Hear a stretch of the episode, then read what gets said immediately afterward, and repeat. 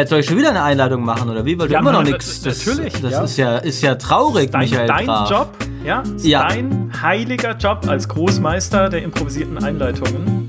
Jetzt, jetzt machen wir ja auch noch, auch noch Rückbezugs-Gags äh, auf Plus-Podcast, die Leute gar nicht verstehen werden. Ich meine, ich, ich nenne mich auch sonst gerne der Großmeister, aber wenn ihr hören wollt, warum ich der Großmeister bin, ganz konkret, müsst ihr den letzten Jahresrückblick hören, der nur eine Plus-Folge war. Wir machen jetzt mal die Plus-Werbung direkt am Anfang. Die, diese Folge ist komplett rückwärts aufgebaut quasi. Wir werden jetzt also rückwärts zum Anfang uns vorarbeiten. Ähm, es macht sehr viel Sinn.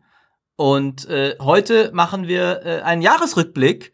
Und weil wir jetzt rückwärts anfangen, sollten wir mit der Verabschiedung anfangen. Ja, Oder Micha, sag Dank, mal, sag mal Tschüss Dank. an die Leute. Macht's gut. Ja, Dimi? Ja, au revoir. Es hat echt Spaß gemacht und äh, ja, wir sehen uns dann einfach nächstes Jahr wieder. Ja, Ja. würde ich auch sagen. War ein gutes Jahr. Nee, eigentlich war's. War's ein, was, was war's für ein Jahr? Was, was würdet ihr sagen, was es für ein Jahr war? Es, Wir hatten äh, letztes Jahr hatten wir das Jahr der zweiten Reihe, ne? Ähm, Ja. Gibt's, Ja. gibt's auch eine dritte und eine vierte Reihe? Der letzten Reihe Ich, vielleicht. ich meine, wir, wir hatten, wir hatten davor noch das Jahr der Empörung und das war dieses Jahr irgendwie schon auch wieder, Ja. hatte man das Die Gefühl. Themen wiederholen sich, das ist echt wahr. Es gab viel Empörung, es gab viel so starke Spieler aus der zweiten Reihe. ja. Ja, aus anderen Gründen diesmal, ne? Aber äh, Ja. Es, es sollte ja eigentlich. Ich glaube, letztes Mal haben wir doch noch gesagt, so dass das Jahr der zweiten Reihe deswegen war, weil sich alles vorbereitet auf dieses Jahr, wo die neue Konsolengeneration launcht, wo, wo halt alle raushauen, was sie an, an Blockbustern und so haben. Und, und dann ist halt dieses, dieses äh, äh, komische kleine Virus uns so ein bisschen reingegrätscht. Äh, Ich meine, die Konsolen sind ja gelauncht, wobei Launch halt ein sehr dehnbarer Begriff ist, weil Launch muss ja nicht heißen, dass die Leute tatsächlich eine PS5 haben. Ja. Aber sie, ist, sie existiert theoretisch und theoretisch kann man sie kaufen. ja, Hat ja. Eine PS5. ja. Ich wollte gerade schon sagen, eigentlich ist es äh, genau, also genau richtig für das Jahr, den Podcast einfach anzufangen mit Tschüss, okay, vorbei. Weil es ist, ich finde, also vielleicht auch ein bisschen subjektiv, aber ähm, ich finde, ich bin froh, dass das, dass das Jahr rum ist. Ja, natürlich pandemiebedingt auf der einen Seite, aber ich finde auch als Spielejahr, ja, es gab coole Sachen und es gab Highlights, aber es fühlte sich halt insgesamt aufgrund der Situation eher wie so ein verlorenes Jahr trotzdem an. Weil einfach, ich weiß nicht, du kannst es einfach so rückwirkend nicht als ein Highlight-Jahr empfinden. Nee. Auch wenn irgendwie alle Rekordgewinne eingefahren haben, alle Publisher, logischerweise, weil so viel mehr gespielt wird jetzt, wenn alle zu Hause sitzen und natürlich keine anderen Hobbys ausüben können, die irgendwas mit anderen Menschen zu tun haben, also mit Direktkontakt zu anderen Menschen. Klar, so aus wirtschaftlicher Sicht gesehen ist Gaming halt einfach explodiert und vielleicht sogar noch weiter hat sich verbreitet in der Gesellschaft. Vielleicht haben auch mehr Leute jetzt mit Gaming angefangen, die da vorher gar nichts mit am Hut hatten. Was ja erstmal was ganz Cooles ist, wenn die Community größer wird. Aber, also, es widerstrebt mir jetzt zu sagen, oh, was für ein cooles Jahr. Ich meine, dabei sind ja eigentlich schon ein paar sehr, sehr lang erwartete Mega-Blockbuster erschienen. Also, äh, das Jahr fühlt sich nur so lang an, dass man gar nicht mehr im Kopf hat, glaube ich, dass zum Beispiel The Last of Us Part 2 auch dieses Jahr erschienen Oh, ist. stimmt. Ähm, und äh, Cyberpunk jetzt natürlich. ähm, also es, es war jetzt schon auch kein Jahr, dass das, sage ich mal, frei von ganz, ganz großen Spielenamen war. Aber es war halt eben auch sehr viel, das halt irgendwie wenig Lebenszeichen von sich gegeben hat, weil halt irgendwie Halo wird irgendwann dann kommen, ne? Und äh, von Sachen wie Age of Empires 4 wollen wir gar nicht erst reden. Das ist ja auch nur für mich ein großer Name. Ähm, Ja, es ist halt wieder so ein, ein Jahr, was sich so anfühlt, als würde es halt nur die Feder spannen für ein richtig geiles Jahr. ja, Aber jetzt wissen wir ja auch, dass das nächste Jahr wahrscheinlich noch nicht so richtig geil wird. Insbesondere wenn die Pandemieauswirkungen noch weiter anhalten und noch mehr Spiele weiter verschoben werden müssen, auch eher in Richtung Herbst, also Richtung Weihnachtsgeschäft dann wieder nächstes Jahr, ist ja auch mit Heikos These jetzt gewesen, der gesagt hat, ja, er glaubt, dass jetzt die Publisher gerade dadurch, dass halt die Arbeiten weiter verzögert werden, dass wieder Dinge nicht möglich sind. Gerade Sprachaufnahmen haben wir erfahren, ist halt super schwer zu machen, einfach wenn man nicht ins Studio fahren darf. Ja, also ist ja dann doch schwieriger, eine Sprachaufnahme zu machen für ein Spiel, als einen Podcast aufzunehmen, so aus dem Homeoffice. Ähm, also es wird auch nächstes Jahr noch Dinge verzögern, bis ins Jahr 2022 hinein. Und äh, ja, also so ein richtig geiles Spieljahr wäre halt schon mal wieder echt schön, finde ich. Ja, ich meine, es ist Avengers rausgekommen, ja. Also das, das meist erwartete Spiel noch vor Cyberpunk. Äh, und, und es war ja, muss man sagen, also das ist ein Service-Game, da werden wir noch viele Jahre drüber reden. Das muss man einfach festhalten. äh, da ist der Plan völlig aufgegangen. Ähm, ich weiß, Total. ich, meine, ich habe es ja getestet, das war ja gar kein so. Also es ist ja kein schlechtes Spiel im Sinne von, dass man damit keinen Spaß haben kann. Das war eine echt schön gemachte Kampagne. Aber ich finde, Avengers war so einer der letzten Sargnägel in diesem Sarg des Service-Game-Booms für große Publisher. Boom im Sinne von, dass jedes Spiel ein Service-Game sein muss. Damit will ich ja gar nicht sagen, dass Service-Games an sich gestorben sind, weil auch 2021 und 2022 wird es die FIFAs und die Call of Duties und die Battlefields dieser Welt geben. Ähm, aber so dieser richtig, dieses richtig laute, wir stehen auf der Bühne und preisen Battle Passes und den Content für kommende, für kommende Jahre an, ich glaube, da ist Avengers echt das Spiel, das noch so ein letztes Nachbeben war von einem Trend, der sowieso schon abgeklungen ist. Ähm, ja, und wir sehen ja jetzt auch, das wird auch da, ja, das, das, ja. das Spiel wird nicht mehr groß, groß werden. Ja, ich glaube auch, das ist so ein bisschen, also wir sehen da mehr Vorsicht langsam wieder einziehen, auch in Ankündigungen oder auch bei der Veröffentlichung von Spielen. Nicht umsonst hat ja Amazon New World insgesamt um ein Jahr verschoben, auf Und Crucible Mai. komplett eingestampft. Crucible ja. genau komplett eingestampft. Also es geht wieder ein bisschen weg von diesem, okay, alles, was online ist und Service, das funktioniert, weil die Welt will es so. Weil so einfach ist es dann doch auch wieder nicht. Ja, auch der Markt ist, also ich will nicht sagen gesättigt, weil er wächst ja immer noch, aber er ist zumindest, vielleicht hat er auch ein bisschen ein Qualitätsbewusstsein entwickelt inzwischen, dass man halt nicht mehr jeden Käse rausballern kann. Ich wüsste tatsächlich gerne, äh, habe ich neulich schon mal äh, drüber gesprochen mit jemandem, ich wüsste tatsächlich gerne, ob EA Anthem in einem Jahr wie diesem veröffentlicht hätte. Mit dem Wissen auch, natürlich ne, ist vorher nicht Anthem rausgekommen, was schiefgelaufen ist, sondern ne, sie hätten es jetzt halt erst fertig gehabt. Aber ob jetzt nicht tatsächlich die Publisher eher wieder bestrebt sind zu sagen, okay, wenn das Ding rauskommt, dann muss es in einem Zustand sein, den wir vertreten können, ohne dass uns hinterher unsere Marketingaussagen komplett um die Ohren gehauen werden. Und wenn wir es dafür noch mal ein Jahr in die Schublade legen müssen oder beziehungsweise weiter daran arbeiten müssen, logischerweise, dann sei es halt so. Also ich glaube, dass was das angeht, und das Thema werden wir wahrscheinlich immer ein bisschen im, im Detail besprechen, aber war jetzt die Cyberpunk-Konsolenversion schon ein krasses Signal. Weil wenn Cyberpunk aus dem PlayStation Store fliegen kann, dann kann das jedem Spiel passieren. Also dann kann es auch deinem Spiel passieren, ja. Wenn, wenn nicht mal Cyberpunk sicher davor ist, dann solltest du schon darauf achten, dass dein Spiel halt in einem einigermaßen tolerablen Zustand für die Plattform ist. Ähm, von daher kann ich, also ich, ich habe ich habe schon den Eindruck, dass es da ein, ein paar Lektionen im, im Lauf der letzten Jahre schon für die verschiedenen großen Publisher gab. Also alle so in ihrer eigenen Geschwindigkeit. Aber Ubisoft hat diese Lektion ja auch schon zumindest zum Teil gelernt, als sie ja wirklich haufenweise Zeugs verschoben haben nach dem Breakpoint-Debakel. Ähm, EA scheint ja auch durchaus gelernt zu haben, wenn man sich so anguckt, dass Star Wars Squadrons ja auch ein ganz cooles Star Wars-Spiel einfach war, das in seiner ganzen Machart eigentlich ein Service-Game hätte sein können, aber schlichtweg nicht war. Ähm, es sind, glaube ich, noch nicht alle Publisher an diesem Punkt. Square Enix war ein bisschen langsamer, was die Lektion angeht. Mal gucken, was da jetzt bei rauskommt. Ähm, aber es ist schon, glaube ich, die Lektion ein bisschen angekommen, dass das jetzt man nicht jeden Scheiß zum Service-Game zwingen muss. Ähm, und gleichzeitig hat ja dieses Jahr, das ist jetzt inzwischen auch keine neue Erkenntnis mehr, aber halt nochmal ein paar starke Signale für die, für die Stärke von klassischen Singleplayer-Spielen gesetzt. Also wir hatten eben ein Last of Us 2, das komplett abgeräumt hat, jetzt auch gerade bei den Game Awards. Äh, wir hatten natürlich ein Cyberpunk, das bei allen Problemen, die es leider hat, gerade auf den Konsolen, ja Rekorde noch und nöcher gesetzt hat, was Spielerzahlen, Verkaufszahlen und sowas angeht. Äh, und wir hatten auch Sachen wie ein Ghost of Tsushima zum Beispiel, das auch ein famoses Singleplayer-Spiel ist. Ähm, also ich habe das Gefühl, da ist auch so ein bisschen diese, diese alte Weisheit, so von wegen Singleplayer verkauft nicht mehr, Service Game verkauft schon, die ist jetzt, glaube ich, wirklich mal endlich rundherum widerlegt zu dem Punkt, wo auch Leute in Entscheidungspositionen kapieren, dass sie widerlegt ist. Ja, und ich glaube, dass der Gedanke dahinter ist halt, dass du natürlich, es gibt weiterhin erfolgreiche Service Games, also in Call of Duty Warzone wird gespielt, ja, und auch von sehr vielen Leuten und sehr gerne. Auch in World of Warcraft läuft irgendwie immer noch, auch zu Shadowlands, die Spielerzahlen wieder hoch.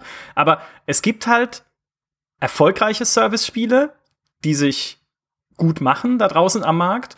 Aber was momentan sich auch etabliert, ist halt spieleübergreifender Service in diesen ganzen Abo-Modellen, die wir sehen, der halt mit neuen Inhalten versorgt werden möchte. Also in Assassin's Creed Valhalla zum Beispiel hast du halt für, was kostet Uplay, Ubisoft Plus, Uplay Plus? Ach, wie auch immer, dieses, 15, dieses Plus-Ding da im Ubisoft Euro. Store, genau.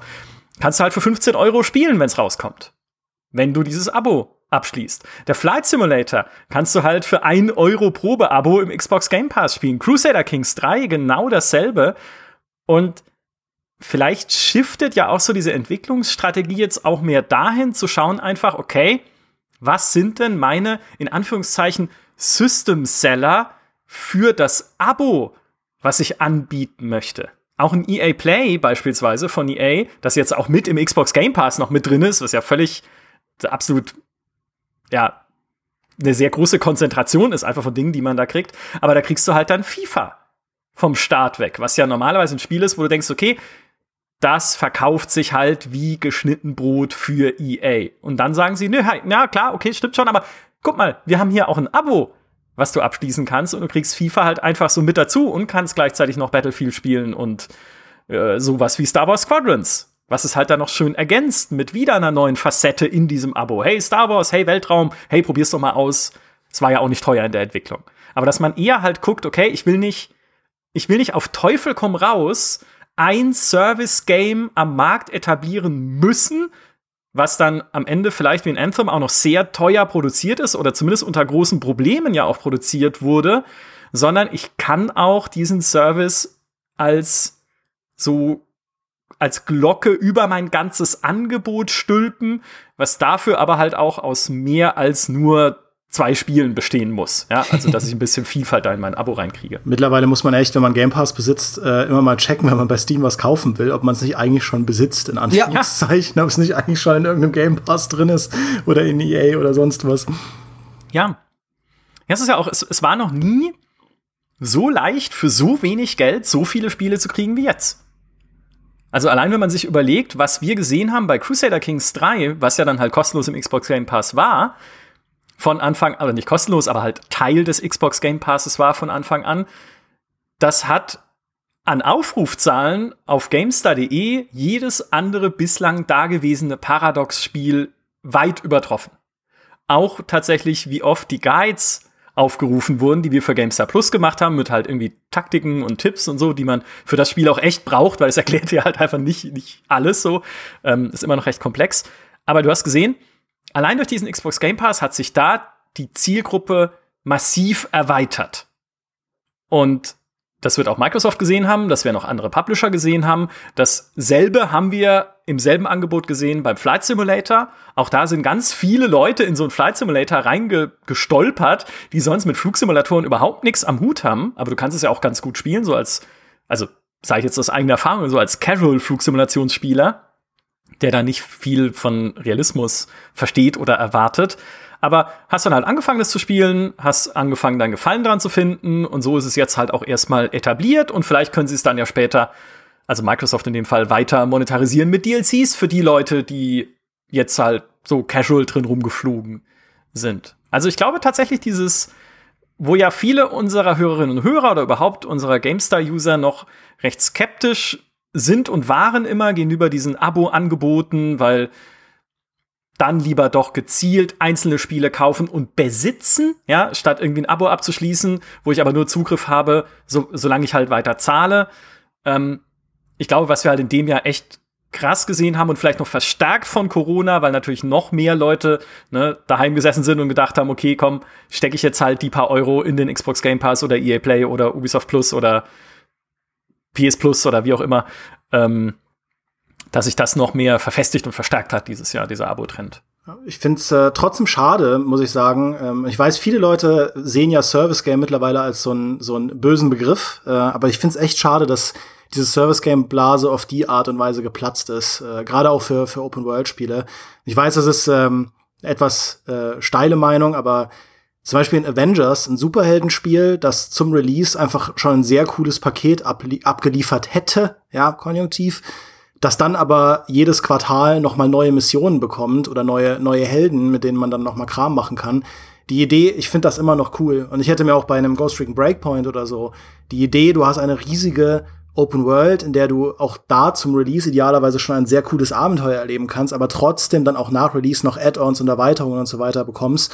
Ähm, ich finde die Idee immer noch cool. Und äh, das Problem ist halt, dass äh, da zu schnell zu viel gewollt wurde. Äh, und ich meine, Ghost Recon Breakpoint, da hat Ubisoft, ne, eigentlich ist es ja eine gute Sache, aber Ubisoft hat ja mittlerweile dir, lässt dir ja die Option, äh, selbst die Drohnen auszuschalten in diesem Spiel. Also das ist wirklich, die haben da Filter eingebaut. Man könnte es denn, bitte, du kannst alle unsere falschen Designentscheidungen, die wir zum Release groß auf die Packung geschrieben haben, kannst du jetzt abschalten. Geil. Und die Fans lieben es, weil das Spiel jetzt besser ist. Das ist, also es ist auf der einen Seite aus, aus Community-Sicht fantastisch, fantastischer Service, aber es ist auch echt ein Design-Armutszeugnis. Also wirklich, wirklich bitter. Und ähm, was das, was dieses Spiel hätte werden können, ich will es nicht wieder reiten. Und ich finde es schon schade, dass, dass das jetzt quasi das ist, wo wir rausgehen mit äh, aus dieser Service-Game-Phase. Ganz, ganz viele gescheiterte Ideen, ganz, ganz viele zerbrochene Träume, ähm, viel Misstrauen gegenüber Publishern. Ähm, also ich wette, selbst nach dieser Comeback-Story wird beim nächsten Battlefront trotzdem werden sehr viele Leute einfach misstrauisch sein, ob Battlefront 3 ein gutes Spiel werden kann. Und das ist halt das, was wir jetzt vor allem mitnehmen daraus, während wir halt hinschwenken zu diesem neuen lukrativen Abo-Service-Markt. Äh, ich find's schade. Ich find's persönlich schade als Spieler, weil ich jemand bin, der der Service Games nicht per se böse findet. Sie sind halt auf der einen Seite gefährlich, auf der anderen Seite können sie aber auch richtig, richtig cool werden. Ja. Und was du aber halt auch siehst, ist die, die erfolgreich sind, bleiben auch erfolgreich. Auch das haben wir dieses Jahr gesehen. In GTA Online im April 2020 seinen bis dahin lukrativsten Monat gehabt. Tatsächlich für Take-Two. Ich weiß nicht, ob danach noch mehr Rekorde gepurzelt sind, aber ich kann es mir gut vorstellen. Also, du hast halt diese, diese Magneten, diese Service-Magneten da draußen, die halt stark genug sind, um einerseits ihre Leute zu halten, aber auch immer wieder neue anzuziehen. Ich meine, dass GTA 5 kostenlos war im Epic Store, hat ja vielleicht auch nicht gerade Leute abgeschreckt, sich GTA Online mal anzugucken. Ähm, und daran kommst du halt auch mit was Neuem, selbst wenn es cool wäre, kommst du halt nur sehr schwer gegen an. Und dann gibt's halt noch so Überraschungssachen wie ein Genshin Impact, was ja aber auch eher dann halt wieder mit dieser Singleplayer-Schiene und guck mal, das sieht ja aus wie Zelda und schau mal schöne Panoramen und wir haben es im letzten Podcast schon besprochen, Open World funktioniert immer, wenn du ein cooles Panorama zeigen kannst. Äh, erweckt es schon von sich aus sehr großes Interesse. Haben wir ja auch schon mal im Podcast analysiert, woran das liegt, psychologisch betrachtet, ne, dass du halt so automatisch in Panoramen Zuflucht suchst oder nach Zuflucht absuchst und es dadurch auch ein Panorama sehr attraktiv für dich macht, wenn du halt viele Sachen findest, wo du denkst, hey, da kann ich mich verstecken. Äh, steinzeitliches äh, Affenwesen, das ich bin, immer noch im, im Kopf irgendwie. Und dann denkst du, hey, cool, cooles Panorama, hey, cool, cooles Spiel, okay, muss ich mal ausprobieren. Also das war so dieser Genshin Impact-Effekt. Äh, äh, Aber es wird halt, glaube ich, einfach schwerer, dich mit so einem Service Klotz da im Markt platzieren zu können. Zumindest wenn du richtig groß werden willst. Ja, ähm, mir hat tatsächlich eine konkrete Art von Service Game fehlt mir und das spielt auch da rein, was Dimi gesagt hat.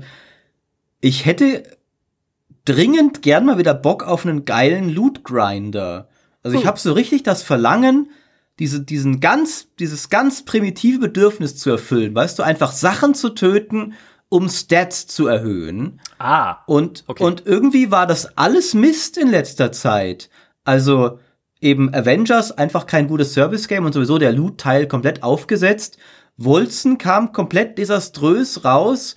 Ähm, Torchlight 3 auch ein Desaster, Godfall noch ein Desaster. Ich habe wirklich mich ver verzweifelt von einem dieser Dinge zum anderen gehangelt, dass endlich mal eins wieder gut wird, dass ich sagen kann, okay, in dich beiß ich mich jetzt fest.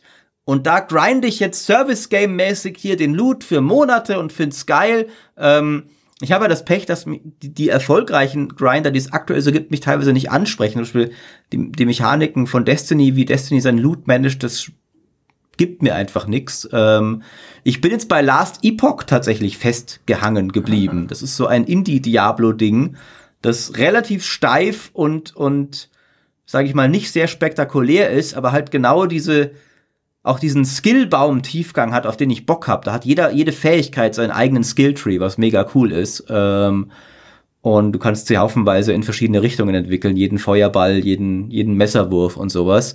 Und das hat mir so ein bisschen dieses Bedürfnis ein wenig gegeben, was ich so dringend habe, aber es gab da halt echt wenig in letzter Zeit. Und es liegt, glaube ich, auch so ein bisschen an diesem Problemen mit dem Service-Game-Modell hat, dass Loot-Games ja sehr dazu tendieren, Service-Games zu sein, aber Service-Games sehr viel falsch gemacht wurden in letzter Zeit. Anthem ja auch, sollte auch ein Loot-Grinder werden. Hätte ich auch Bock drauf gehabt irgendwie. So ein Iron Man Loot-Grinder halt. War auch doof. Lasst mich endlich mal wieder geil Loot grinden, Leute. Ja, kann ich, äh, kann ich total nachvollziehen und ich glaube, das ist auch so ein bisschen sinnbildlich für dieses Jahr, weil es auch mit so ein Jahr war, was einen ein bisschen ausgehungert hat in vielen Genres weil es ja auch dieses Warten war auf die nächste Generation der Spiele, die irgendwie gar nicht so nächste Generation nicht sich anfühlt, sondern eher wie die letzte Generation mit Raytracing, wenn es funktioniert oder schon ein Patch dafür gab auf den Konsolen, aber selbst das ist jetzt nicht der große Wurf. Und weil es halt auch einfach so es gibt Genres, die sind scheinbar super schwer zu entwickeln. Und dazu gehört halt auch sowas wie ein Hack and Slay. Also ich glaube, so erklärt sich auch klar, Path of Exile wird weiterentwickelt und kriegt coole Updates und neue Seasons und immer wieder neue Features auch, die es erweitern und die Community auch binden, die es hat. Also das ist ja auch eine sehr überzeugte Community, auch in den GameStar-Kommentaren, liebe Grüße, die auch Path of Exile zu Recht natürlich auch immer wieder hervorhebt. Aber dieses Ausgehungertsein in der Diablo-Community ist, glaube ich, enorm groß. Ja. Weil wenn du sagst, hey, ich liebe dieses Look and Feel von Diablo, was mache ich? Ja, es gibt ist ganz nichts. schlimm. Ja, und okay, Diablo 4, wenn es nächstes Jahr kommt, also beziehungsweise, warte, der Podcast erscheint, glaube ich, schon 2021, wenn es dieses Jahr, also wenn es 2021 kommt. Was es nicht wird, also garantiert Was es nicht wird, genau, dann ähm, haben wir schon Glück, ich glaube auch eher 2022, also das wird noch eine Weile dauern. Und was hast du denn sonst? Und das erklärt, glaube ich, auch für mich so diesen, diesen Ansturm, den das Project Diablo 2 gesehen hat, diese Mod, die es gibt für Diablo 2, die eigentlich das Spiel jetzt nicht super viel umkrempelt, sondern halt eine Widescreen-Auflösung einbaut, dass man äh, halt das einfach komfortabler spielen kann, die Skills neu balanciert und die Items, dass es mehr unterschiedliche Builds ermöglicht, die du spielen kannst.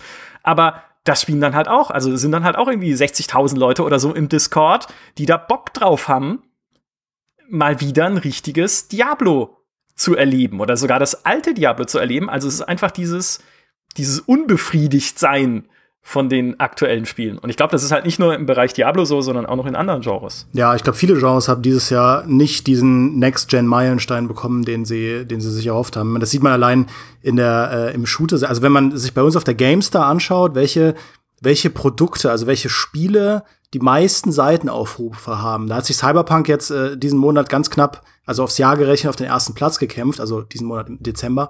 Ähm, aber dicht gefolgt von Call of Duty Modern Warfare, und also der Na also das ist, glaube ich, das erste Mal, dass das alte Call of Duty mehr als doppelt so viele Aufrufe hat wie das neue Call of Duty. Und äh, das ist schon, das ist schon bemerkenswert, dass Black Ops Cold War, obwohl es jetzt frisch auf dem Markt ist, eigentlich das Call of Duty ist, das die Leute vergleichsweise wenig interessiert. Das merken wir auch an den Ad-Hoc-Aufrufzahlen von, von, von Newsmeldungen und so weiter. Also nicht so, als würde es niemanden interessieren, aber Warzone und Modern Warfare, das ist halt krass. Und unter den Top 10 Produkten hast du dann auch natürlich ein, ein GTA Online, ja, ein GTA 5, das da auch dranhängt.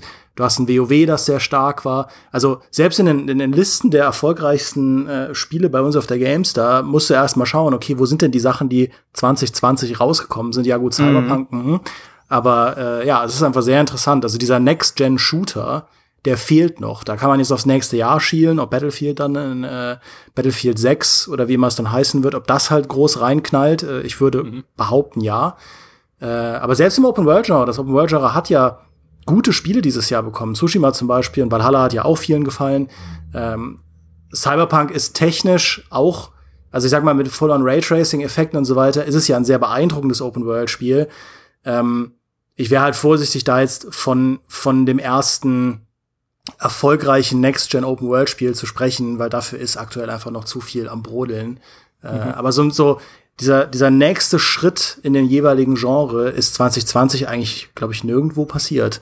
Ja, das stimmt. Das ist ein ja. interessanter Punkt. Äh, auch, auch in kleineren Genres. Also ich habe auch, äh, wo ich auch sehr ausgehungert bin, und das ist natürlich immer in diesem Genre eigentlich, aber sind Aufbauspiele. Das beste Aufbauspiel, das du dieses Jahr spielen konntest, war Anno Land der Löwen. Also der zweite Season Pass für ein bereits erschienenes Spiel. Ähm, und als Alternative vielleicht der Season Pass von Frostpunk noch, was auch von 2018 ist. Ähm, und auch da sind coole Sachen am Horizont. Also auf Manor bin ich mega gespannt zum Beispiel. Mhm. Ähm, aber auch nichts, was dieses Jahr erschienen ist. Und während halt auch das Siedler Remake, ne, keine Ahnung, was da inzwischen hinter den Kulissen passiert, muss ja desaströs sein, wenn es jetzt schon unbestimmt verschoben ist.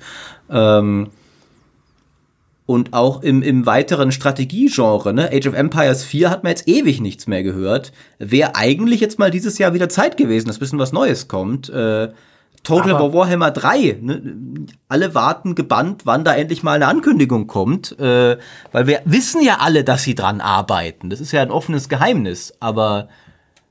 Aber es ja. gab doch Warcraft 3 Reforged. Geh weg, Hast Michael du dich denn Graf. nicht gefreut? Doch, hat es. Und dann hat es das Gegenteil gemacht. Ja, tatsächlich. Hey, es gab's Command Conquer Remaster. Ja, die das sind noch dumm, aber da aber auch da wieder halt, ja, wieder super, ein uraltes Remaster, ne? Und ich kann wieder Diablo ja. 2 mit einer Mod spielen und so. Ich, ich mag ja, ja, auch Nostalgie und so, aber es ist schon so, es ist. Ah, es wäre mal wieder was Neues schön.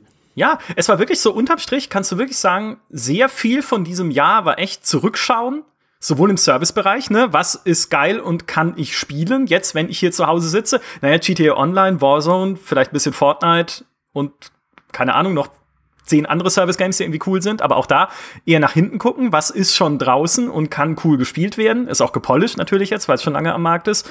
Und natürlich auch bei den ganzen Remasters und Remakes. Warcraft 3, gut, braucht man nicht weiter drüber reden, Command Conquer, Final Fantasy VII, was rausgekommen ist, das Modern Warfare 2 äh, Remaster, was rausgekommen ist, das neue Tony Hawk, Mafia, die Definitive Edition, die Anno, ähm, nee, nicht Remakes, sondern äh, Anno Remake wäre mal cool, nee, Remasters, äh, Kingdoms of Amalur, äh, Need for Speed, Hot Pursuit, das äh, Remaster. Und so ist dieses ganze, äh, ja, wir sind jetzt ab Start einer neuen Konsolengeneration. Und ja, es ist immer so, dass natürlich am Ende einer alten Konsolengeneration die ganzen Risikos äh, risikolosen Sachen rausgeballert werden, weil sie sich einfach nicht mehr so gut verkaufen, wenn die neuen Konsolen schon in den Startlöchern äh, stehen. Aber es ist halt alles so ein, es ist halt alles altes Zeug. Und das neue Zeug, was gekommen ist, war zwar zum Teil gut, aber halt auch zum Teil auch unfertig. Also auch in Cyberpunk, ich liebe dieses Spiel. Es ist wirklich super, was die atmosphärisch mit dieser Welt machen und mit der Story, die sie erzählen, ist sensationell super. Ja, ist einfach meine Meinung. Aber es ist halt nicht fertig. Ja, es glitscht halt rum. Und Assassin's Creed Valhalla dasselbe. Da gab es sogar kaputte Quests, auch rumgeklitscht, war auch technisch unfertig. Und wo du das Gefühl hast, hm, also die Sachen, die jetzt eigentlich die Hoffnungsträger sind, wo du wirklich sagen können wollen würdest, das ist die nächste Generation des Spielens, die sind irgendwie noch nicht, noch nicht fertig. Ja, und der PC ist dann, ist dann dieses Jahr auch nochmal, also sie, sie, sehr viele der größten Gaming-Highlights des Jahres kamen dann ja gar nicht auf dem PC an. Also ein Last of Us sowieso nicht, ein Ghost of Tsushima, aber auch ein Animal Crossing war ja, also wir vergessen Nintendo oft, klar, aber äh, weil, weil unser Fokus auf dem PC liegt, aber Animal Crossing zum Beispiel war ja ein gigantisches Phänomen im gesamten Internet. Unsere komplette Kollegenschaft ist halt auf diesen Animal Crossing Inseln versumpft äh, und die Art von von Hype-Phänomen äh, suchst du halt auf dem PC. Ähm, und dann, es gab natürlich auch gute Spiele auf dem PC, Doom Eternal zum Beispiel, aber ich finde, Doom Eternal fällt in eine ähnliche Kategorie wie die, die du gerade genannt hast, Micha. Es ist zwar ein neues Spiel, es ist auch ein sehr gutes Spiel, aber es ist auch ein Spiel, das sehr von, äh, sag ich mal, der Vergangenheit lebt und auch von dem, von den Grundlagen, die Doom 2016 auf den Weg gebracht hat. Ähm, bis zu dem Punkt, wo, wo man den Leuten ja auch erstmal erklären musste, dass Doom Eternal ein richtiges Sequel ist und nicht irgendwie so ein nochmal ein Spin-off oder ein, ein Standalone-Add-on oder so. Ist es nicht. Es ist wirklich ein eigenständiges Spiel natürlich. Ist auch wirklich ein sehr, sehr, sehr guter Shooter, der auch schon einen sehr guten DLC bekommen hat. Aber ja, ne, es ist auch, äh, muss man auch sagen, es ist Bethesdas eines, eines großes Ding, das sie dieses Jahr hatten äh, als neuer Release. Ähm, während sie halt auch da andere Sachen halt weiter betreut haben, wie Elder Scrolls Online oder Fallout 76 ja auch. Ja. Aber dann, dann machen wir doch jetzt mal hier mal, äh, äh, versuchen wir doch dem Jahr mal was Positives abzugewinnen. Gab es denn trotzdem Spiele, die euch so richtig begeistert haben? Was waren, also gab es Highlights für euch dieses Jahr oder habt ihr wirklich weitgehend nur Service Games von letztem Jahr gespielt? Also ich kann mein Highlight direkt in den Raum werfen. Ich habe es ja schon im anderen Podcast gesagt. Äh, Ghost of Tsushima war für mich ähm, auch da wieder. Ne, ich gehe jetzt mal an, von Spielen, die wirklich was mit mir gemacht haben, emotional. Mhm. Ähm, als als alter äh, Mann, der schon viel gesehen hat an Spielen. Ja. Aber Ghost of Tsushima, obwohl es äh, und ne, die, diese Diskussion hatten wir auch bei Cyberpunk, obwohl es auf dem Papier seine Schwächen hat, das, das war einfach eine Open-World-Reise, die mich emotional wirklich krass mitgenommen hat. Äh, nicht im Sinne von, dass ich die ganze Zeit Tränen geweint habe, obwohl ich auch Tränen geweint habe bei dieser Yoriko-Quest, aber ähm, das war einfach ein Wahnsinns, ein Wahnsinnsritt. Äh, ich fand die, fand die Story sehr gut. Ich, wir hatten schon drüber gesprochen, äh, wie toll da die Open World und das, was du als Charakter verkörperst und das, was die, wo die Story gerade ist, wie das alles miteinander verwoben wurde, dass deine, deine allmähliche Power-Fantasy auch das ist, was du quasi in der Open World in der Story veränderst. Das fand ich, fand ich sehr, sehr, sehr, sehr gut. Ähm, das war mein Highlight. Cyberpunk war für mich auch von seinen Fehlern mal abgesehen echt ganz, ganz großes Kino als jemand, der auf gutes Storytelling so viel Wert legt. Also die beiden Spiele waren für mich persönlich was, wo ich dachte, yay, da, da dafür liebe ich Videospiele und äh, dafür äh, in so Momenten denke ich auch, das ist das beste Medium auf der Welt. Also, äh, wo ich mich vielleicht ein bisschen äh, weit aus dem Fenster lehnen würde, ist, für mich gab es dieses Jahr nur ein Next-Gen-Spiel wirklich, und das war Half-Life Alex für VR. Weil das der einzige Moment war in diesem Jahr. Ich muss dazu sagen, ich habe selber keine Valve Index, sondern ich konnte es nur im Büro spielen und es war gerade so an der Pandemiegrenze, wo man schon Angst hatte, das Headset undesinfiziert zu übernehmen von äh, Petra in dem Fall, weil sie es getestet hat. Aber ich habe es ich gespielt und das ist tatsächlich eine Art Spiel gewesen oder eine Art, einen Shooter zu erleben, wie ich sie so noch nicht kannte. Jetzt kann man natürlich auch sagen, nicht jedes Spiel hat, äh, muss irgendwie das Rad neu erfinden, ist völlig richtig. Ja, ich spiele auch immer noch alle Paradox-Spiele, ja. auch in Stellaris, haha, obwohl es seit 2015 äh, sich also auch verändert hat, aber nicht so ewig viel. Aber das finde ich war tatsächlich das der Moment dieses Jahr, wo ich gesagt habe, wow, das ist richtig cool. Cyberpunk auch cool, ja. Aber halt leider äh, unvollendet, ja, so ein bisschen wie die Kathedrale in Barcelona, wo du sagst, ja, ein Monument, aber jetzt macht mal die Lücken noch zu im Mauerwerk. Trotzdem fantastisches Spiel. Ähm, und was ich leider selber nicht gespielt habe, aber vielleicht kennt ihr es, weil ich höre so viel Gutes, auch jetzt gerade, als ich mit meinem Bruder telefoniert habe und eigentlich nur ihn fragen wollte, ob sein Yoshi-Controller angekommen ist, den ich ihm zu Weihnachten geschenkt habe, meint er so, Hades ist ein fantastisches Spiel. Ich wollte es äh, erwähnen. Äh, Hades ja. ist tatsächlich großartig und ich habe mir nicht viel davon erwartet, weil Roguelikes für mich der billigste und stumpfeste Trick von bankrotten Indie-Entwicklern ist, halt aus drei Stunden Spielmechanik 20 Stunden Spiel zu, äh, zu zwirbeln. Und ich mir immer denke, ich hätte einfach doch lieber ein, ein normales Rollenspiel mit diesen gleichen Mechaniken, das seine Levels nicht mehr immer zufallsgeneriert den gleichen Scheiß neu machen lässt. Aber Hades ist einfach unglaublich gut. Das hat mich so süchtig gemacht in, in meinem Urlaub. Ich habe nicht damit gerechnet. Äh, ich habe mich sogar noch über, über, äh, über Geraldine lustig gemacht, weil sie dem Spiel recht kurz danach verfallen ist, nachdem wir auch ein Gespräch darüber hatten, wie unsäglich wir beide Roguelikes finden. Und ich habe ihr noch gesagt, was für ein, eine schwache, prinzipienlose Person sie ist, dass sie diese, dieses Gespräch so schnell wieder über Bord wirft. Und dann recht bald danach habe ich es selbst getan und bin genauso schwach und prinzipienlos, weil es ähm, so viele coole Sachen vereint. Also es hat erstmal natürlich ein sehr cooles Setting und eine sehr coole Atmosphäre, so diese, diese griechische Götterwelt durch die Linse eines modernen Comicbuch-Designs kommt einfach richtig cool rüber. Ähm, das Kampfsystem wäre auch in einem, in einem echten Hack and Slay, sage ich mal, also in einem voll, vollwertigen Diablo-artigen Ding nicht verkehrt, weil es einfach sich super gut anfühlt, mega, mega schnell, sehr skillbasiert, richtig schön ähm, und es dann wirklich genug an diesen zufallsbasierten Upgrades drin hat, die Roguelikes halt immer haben, die sich wirklich alle sehr substanziell anfühlen, dass du wirklich immer das Gefühl hast, ähm, dass du, dass es sich lohnt, einen neuen Run zu machen. Ich habe witzigerweise ein recht interessantes Argument gehört von äh, SkillUp, einem YouTuber, den ich immer sehr gerne schaue, habe ich glaube ich schon ein paar Mal erwähnt auch, äh, der hat gemeint, so äh, Hades hat ihn zweifeln lassen, warum er halt Spiele wie Diablo oder auch ein Path of Exile zum Beispiel noch brauchen würde und sich in 50 Stunden so ein Charakterbild zusammenzimmern lässt, wenn Hades ihm doch das gleiche gibt in jedem einstündigen Run und genau die gleiche Befriedigung, einen coolen Charakter sich zusammenzuzimmern. Würde ich so nicht ganz teilen, weil es halt schon immer so ein bisschen zufallsbasiert und nicht dauerhaft ist und so. Aber ich verstehe den Punkt schon. Also sie haben das wirklich gut genug gemacht, dass du echt immer wieder Bock hast, so, oh, welche Upgrades kriege ich wohl diesmal? So, ah, jetzt wieder Zeus mit den Kettenblitzen. Ja, das ist immer mein Lieblingsupgrade, mega geil und so. Fühlt sich einfach gut an. Ja, jetzt hast du mich, äh, ja, jetzt muss ich spielen. du solltest es. Also jeder, ich habe auch noch von niemandem gehört, der es gespielt hat, der hinterher sagte, äh, jetzt bin ich aber enttäuscht, es war nicht so geil. äh, ich höre nur von, von Leuten wie Kollege Dimi, der mir irgendwelche Nonsensgründe gibt, warum er es nicht spielen will was heißt Nonsensgründe? Die griechische Mythologie ist einfach so ein langweiliges Szenario. Ja, ich wäre wär bei Hades an der Front direkt vorne mit dabei, wenn es im Mittelalter spielen würde oder äh, in einem Science-Fiction-Szenario oder im Star Wars-Szenario oder sonst irgendwo. Aber sie haben sich ja entschieden, diese eine mythologische Epoche zu nehmen, die ich echt absolut, ah, ich finde, ich habe einfach gar keine Lust mehr auf eine neue Variante von Zeus. Das interessiert mich null. Ja, es gibt ja auch bei Netflix jetzt diese Serie irgendwie wieder so ein Sohn des Zeus-Ding, keine Ahnung. Aber da, das ist auch wieder sowas, wo ich denke, ja, jetzt geht's wieder um Hera und Hades und äh, Zeus und so. Who cares?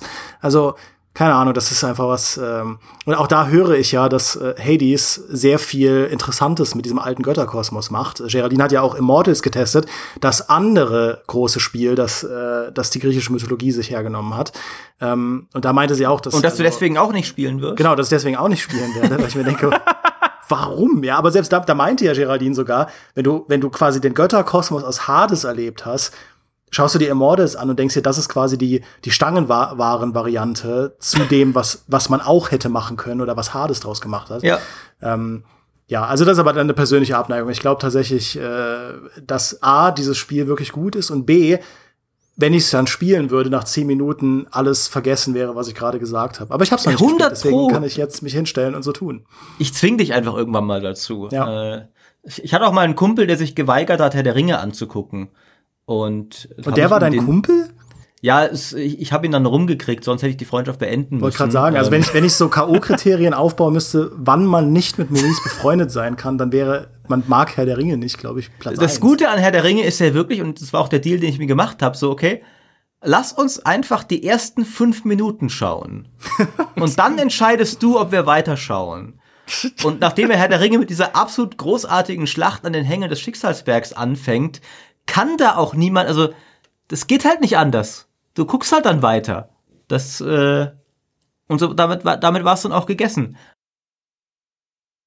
Und genauso müssten wir es irgendwie, aber Hades kriegt dich, glaube ich, nicht in den ersten fünf Minuten. Da müsste man einen anderen Deal machen. Aber ich glaube auch, wenn du, wenn du ihm mal eine Stunde geben würdest, würdest dich, hättest dich komplett. Ja, ich wollte gerade sagen, so müssen wir in Zukunft wahrscheinlich Leute an Spiele ranführen, gerade wenn wir halt noch mehr in diese Abo-Richtung gehen, also oder beziehungsweise nicht wir, aber wenn der Markt noch mehr in diese Abo-Richtung geht, dass auch Entwickler dann sagen müssen, hey, aber wir haben doch coole erste fünf Minuten, bitte gib uns eine Chance. Ich weiß, du kannst vier Millionen Spiele haben im Xbox Game Pass, aber unseres ist, ist echt ganz cool äh, mit, mit Göttern und so. Naja, ich, ich fand das ja absolut faszinierend an Cyberpunk, dass es dieser Konvention, finde ich, absolut nicht Folge leistet. Also ich fand das Spiel am Anfang, dachte ich mir, und darüber hat der Micha jetzt diese ganzen begeisterten Artikel geschrieben, das ist ja irgendwie gar nicht so geil. Und erst die Hotelmission war, da ich dachte, ah ja, doch, doch, es ist so geil. Es braucht nur ein bisschen. Aber halt mein Arasaka Corpo Anfang zum Beispiel, 20 Minuten, in denen ich Dialoge führe, die komplett bedeutungslos sind, ohne jedes Gameplay. Ja. Ich dachte mir echt, oh, so fangt ihr jetzt den größten Blockbuster der letzten zehn Jahre an. Also ich fand das durchaus, also ich meine das gar nicht nur als Kritik, weil ich es auch durchaus wagemutig und interessant finde, ein Spiel so ein bisschen zu sagen, wir nehmen uns ein bisschen Zeit und so. Aber ich finde, es war halt überhaupt nicht flashy. Und Dimi hat dann, wir haben darüber geredet, recht korrekt gesagt, Witcher hat das eigentlich viel schlauer gemacht, weil es dir mit Weißgarten direkt schon so ein, ein Anfangsspielwiese gegeben hat, die so quasi hier haben wir mal das ganze Spiel so auf fünf Quadratmetern sozusagen. Also das ist ja quasi eine Mini-Version des großen Dings, was du später bekommst, dass dir aber schon voll den Eindruck gibt, ja, das ist, was du jetzt spielen wirst. Und so geil ist das. Ähm und Cyberpunk macht das gar nicht, finde ich. Ja, hätten, sich die, hätten sie dich halt direkt in diese Trailer-Szene reinschmeißen müssen am Anfang mit dem Kampf gegen Max Tag oder sowas als Cyberpsycho und dann Rückblende machen, was bisher geschah. Und Ja, das zum dann die Beispiel. Origin Story. Ja, wer weiß, Beispiel. ne? Aber das sind halt so die Fragen, die man sich vielleicht in Zukunft auch wieder mehr stellen muss als Entwickler, wenn das halt, ich meine, guten Cyberpunk ist jetzt nicht in einem Abo enthalten. Wobei ein GOG-Abo, na, vielleicht äh, mag der eine oder andere da auch noch. drüber nachdenken. Wäre cool, dann die ganzen alten Sachen da auch zu haben. Und halt dann die, äh, die neuen CD-Projekt-Spiele. Aber gut, ja, wer weiß. Vielleicht müssen sie sich da in Zukunft dann auch ein bisschen umorientieren Ja. äh, was das angeht. Äh, wo, wo ich noch anknüpfen wollte, wo es mir ein bisschen ähnlich ging wie Dimi, ähm, auch bei einem sehr guten Spiel, dessen Setting mich aber überhaupt nicht rockt, war Desperados 3 auf dem PC. Was ja von einem fantastischen Entwicklerteam ist, von Mimimi, die mit Shadow Tactics dasselbe Spiel schon gemacht haben, in großartig, ja. Und dann ist es aber im Western-Setting. Und ich, ja, ich habe Desperados 2 damals sogar selber getestet, aber ich sag mal, da war, also wenn man es testet, kann man ja auch zurückstellen, dass man das Setting eigentlich nicht mag. Ähm, aber ich habe das tatsächlich bislang nicht gespielt, weil ich einfach, ich mag dieses Western-Szenario nicht. Vielleicht bin ich auch einfach gestrickt. Ich will meine Stealth-Spiele im Zweiten Weltkrieg, wie es Commandos war. Und alles, alle, alle Hörerinnen und Hörer schreien jetzt auf und sagen, du Idiot, ja, endlich macht mal jemand was in einem unverbrauchten Setting, in dem es nur einen Millionen-Blockbuster gab, wie Red Dead Redemption, aber okay. Und du willst immer noch den Standard haben, aber ich, ich weiß nicht, ich bin einfach kein Western-Fan, irgendwie. Weiß nicht. Finde ich sehr überraschend, weil äh, du liebst doch Postapokalypse und das ist doch quasi das Gleiche. Alles ist Boah. heruntergekommen, alles ist verwüstet. Äh, in, jeder, in jedem Dorf herrscht ein eigenes Gesetz äh, und die Leute sind alle hoffnungslos und schmutzig und bringen sich für ein Laib Brot um. Also Und deswegen sind diese Settings beide scheiße. Nein, es gibt aber in der Postapokalypse Ähm, gibt es Roboter und Laserwaffen. das stimmt. Das ist, gab das es ist ein nicht da Upgrade. so einen das muss, Film mit Aliens und Western oder so Jahren? Stimmt, Cowboys gegen Aliens, ja. Cowboys ähm, vs. Aliens, ja. Das ist ein Klassiker. also tatsächlich, Ich war aber für die Aliens natürlich, ja. Also tats- tatsächlich, Micha, muss ich dir da voll zustimmen, als der eine Banause auf der Welt, dessen Western-Abneigung ja so groß ist, dass ich noch nicht mal Red Dead gespielt habe, weil ich einfach so wenig Bock auf Western habe. Ich habe damals Desperados 1 gespielt, weil ich Taktikspiele natürlich schon mag. Ähm, aber mir geht's auch so. Ich habe viel weniger Bock auf Desperados als auf Shadow Tactics, weil ich halt fand so, ja, endlich macht mal jemand dieses Spielprinzip in einem Ninja-Setting. Es ist doch eigentlich das naheliegendste von allen Settings auf der ganzen Welt. Und, und sie machen immer nur, ja, ja, Weltkrieg, ne, der Weltkrieg auch bekannt für sehr viel Stealth. Äh, äh, der Cowboys, äh, sehr viel geschlichen haben die ja bekanntlich. Äh, Robin Hood und so. Also ein albernes Setting nach dem anderen. Niemand ist auf Ninjas gekommen. Ich fand das so gut bei Shadow Tactics. Äh, und hätte mir auch, ehrlich gesagt, lieber von Mimimi ein Shadow Tactics 2 gewünscht, als ein Desperados 3. Oder das, ja. Oder irgendwie noch ein Schleichspiel-Setting. Ein Schleichspiel in der, so, so ein Stealth-Game, also Stealth-Strategiespiel im Fallout-Setting. So, da bringen wir alles, bringen wir alles unter einen Hut, was irgendwie nicht funktioniert.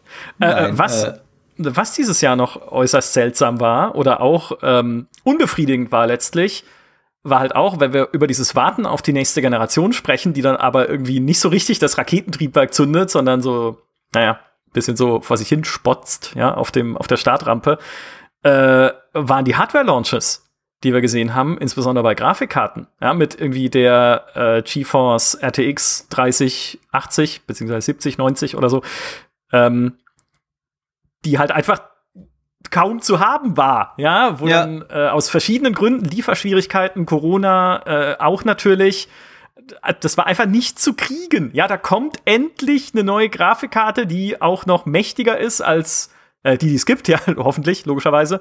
Und dann kriegst du sie nicht. Und dann kommt AMD mit der RX äh, äh, 66, äh, 68, ähm, beziehungsweise 6800 und die kriegst du gar nicht zum Launch. Obwohl dann- sie vorher noch versprochen haben, wir kriegen sie besser. ja, und dann, dann sitzt du doch da und denkst dir, was, was ist, was ist das für ein Jahr? Ja, also, und die PS5 kriegst du auch nicht. Ja, also, wo ist denn jetzt, wo ist denn die nächste Generation für mich? Und außer äh, von den Leuten, die natürlich dann 50 Karten kaufen, um sie auf Ebay für, oder die Kartons auf Ebay dann für einen riesen, äh, für einen Haufen Kohle verscherbeln zu können, wie bei der PS5 ja. Ähm, aber auch das, da lässt sich, es ist einfach, du kommst so unbefriedigt aus diesem Jahr raus. Ja, die Leute sind da einfach, die haben einfach ein zu profanes Verständnis von Dasein. Es ist einfach mehr so was Metaphysisches gewesen, so wie Hoffnung oder oder so, so was, was, die sind jetzt da, da, im Sinne von, sie existieren in der Welt, sie durchfließen uns wie die Macht. Ja, und, äh, und irgendwann kann man sie vielleicht kaufen, aber jetzt sind sie erstmal nur da. Wobei ich, also tatsächlich, ich, ich muss auch mal ein bisschen ähm, auch eine Lanze brechen, vielleicht ein bisschen für dieses Jahr, weil wir haben jetzt viel kritisiert. Ganz persönlich fand ich es aber auch gar nicht so schlimm wiederum, weil manche der Sachen, die andere Leute besonders aufgeregt haben, mir relativ egal waren. Also so ein bisschen so, ja, okay, ich krieg halt noch keine PS5, gibt eh noch nicht so viele tolle Spiele, spiele ich halt weiter Crusader Kings, was mir mega Spaß macht. Ähm, es war schon eher natürlich jetzt kein Spiel, so der, also kein Jahr, das, das, das richtig gekracht hat. Aber ich sag mal, ich hatte schon einigen Gaming-Spaß dieses Jahr. Ähm, mit Sachen wie Hades, wie Crusader Kings, wie Cyberpunk eben auch. Äh, also ich, es gibt eben schon Enttäuschungen auf jeden Fall und so, aber ich würde auch alles in allem, also ich, ich hatte auch einige schöne Zeiten, sage ich mal so rum. Ja, ja, auf jeden Fall, auf jeden Fall. Also auch äh, lustigerweise die meisten Spiele, die ich getestet habe, Doom Eternal war ein gutes Spiel. Ein Avengers hatte seine Kampagne, die auch nicht schlecht war, aber man konnte damit schon Spaß haben. Also es ist ja nicht selbstverständlich, dass wenn du ein Spiel testest, du danach sagst, ja, das war auf jeden Fall auch eine spaßige Zeit. Ja, manchmal ist es auch einfach nur anstrengend, aber ich hatte eigentlich dieses Jahr auch Cyberpunk hat sehr, sehr viel Spaß gemacht, trotz der äh, Testbedingungen. Assassin's Creed Valhalla, ähm, naja, aber äh, es gibt ja auch, äh, Assassin's Creed Valhalla war ja auch ein Spiel, das vielen Leuten Spaß gemacht hat. Und es war ja auch kein schlechtes Spiel. Ja, es war nur eins, das in meinen Augen hinter den Erwartungen zurückgeblieben ist. Ähm, ja, und dann gab es aber auch unter dem Radar, fand ich so, Spiele, wo ich persönlich gesagt habe, ach, die, die sind ja richtig, richtig gut geworden. Zum Beispiel ein Spiel, über das nie jemand irgendwo redet, war Streets of Rage 4. Ich habe äh, ich hab tatsächlich, ich habe damals eine Kolumne geschrieben, bevor das Ding rauskam, wo ich auch geschrieben habe, so, wer braucht den Streets of Rage 4? Beat'em-Ups als Genre, das ist genau wie Stealth Games. Das sind diese Genres, die auf Mechaniken basierten, die komplett in neuen Genres verschwunden sind. Ja, Beat'em-Ups, jedes, jedes äh, Arkham-ähnliche Spiel hat mittlerweile einen Combo-Counter und so. Reine Beat'em-Ups, wo du durch Straßen läufst und 80er Jahre Jogs äh, vermöbelst, braucht doch keiner mehr. Und dann ist aber Streets of Rage 4 rausgekommen und es ist tatsächlich wahrscheinlich eines, wenn nicht das beste Beat'em-Up, das je gemacht wurde. Ähm, weil die Entwickler sich wirklich so viel Mühe gegeben haben, diese alte Formel zu nehmen, ihr treu zu bleiben und das halt auf eine coole Art und Weise zu modernisieren. Ich spiele das jetzt gerade, ähm, also nicht gerade während wir podcasten, ne, da, aber, äh, Das stimmt aber, nicht, Dimi. Ich hab dich gestern ertappt. Was hast du gespielt? Banners of, Banner of the Maid, Maurice. Ein, du, ein ja. chinesisches Fire Emblem, wo du als Schwester von Napoleon die französische Revolution bestreitest. Hm. Das ist, was du gerade spielst. Und dann fragst du mich, was ist das denn? Liegt doch auf der Hand.